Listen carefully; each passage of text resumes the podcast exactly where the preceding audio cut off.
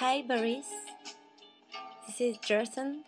Welcome in my special broadcasting for you. Just take the time to listen. It's a little trip to show you how was my Morocco.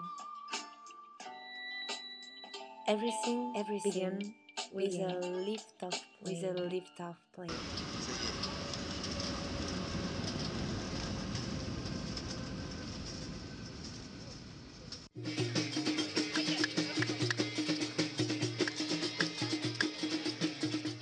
Not exactly a story of lift off with a plane. It's more a story of loving traveling, moving to see new places, to meet new people, to discover those places made by those people and those people making those places.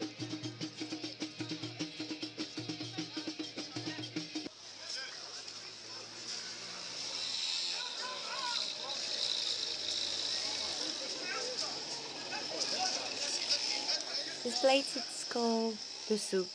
It's an Arab word to say market. We can find there a lot of different art and craft things typical from Morocco and also it's like a little museum.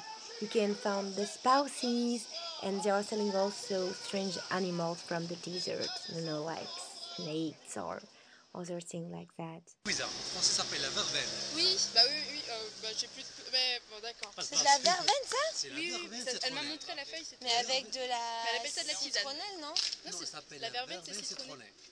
Ah, verveine citronnelle. Voilà. Oui, parce qu'elle a une odeur de stress, citronnelle. Pour le stress. Ça pour enlève les mouches, les moucherons. Parfait. Ah. après, Ah, Boris, do you know this place, the marketplace? The Moroccan marketplace. It's like the best place to meet people. Maybe you can imagine like it's the, the earth of the commercial life of those people. They are looking after tourists. okay, it's most of the time for the money, but anyway, it's uh, it's um, a good way to meet them. I mean, when you have to exchange to discuss about the price, you can see exactly the one uh, which are only interesting by money and the other one which want a deeper contact. écoute les filles, 3-4 fleurs, boire de l'eau chaude. Tous les 3 minutes, filtrer et boire. Tu vas voir le résultat. Efficace. Pas de discussion, mille efficace.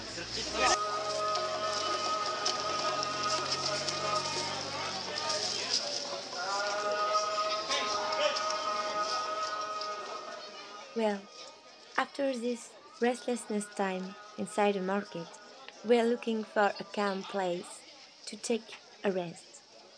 So by experience, I said to my friend, why we are not going to mosque, you know, a Muslim mosque. Maybe we could breathe it.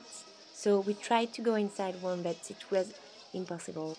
We just stayed in front of the door, absorbed by those Arab words that we couldn't understand, but only for the hearing pleasure.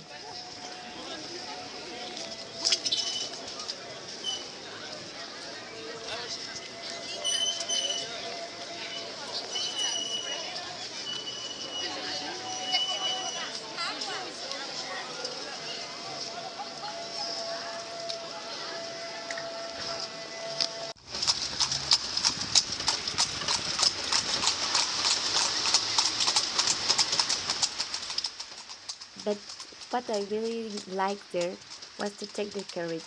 We don't have courage in Paris, and it's a pity, you know. You feel uh, a very a, a very deep sensation when you are inside. You can see all the city breathing, living, and you can speak with the driver. There is something very authentic. I really like that. Maybe one time I think uh, I will buy a horse and do a big trip like this. That's it, Boris. This was a, a bit of my Morocco. I hope you enjoy it and maybe see you on another broadcasting. Have a good night. Ciao, Boris.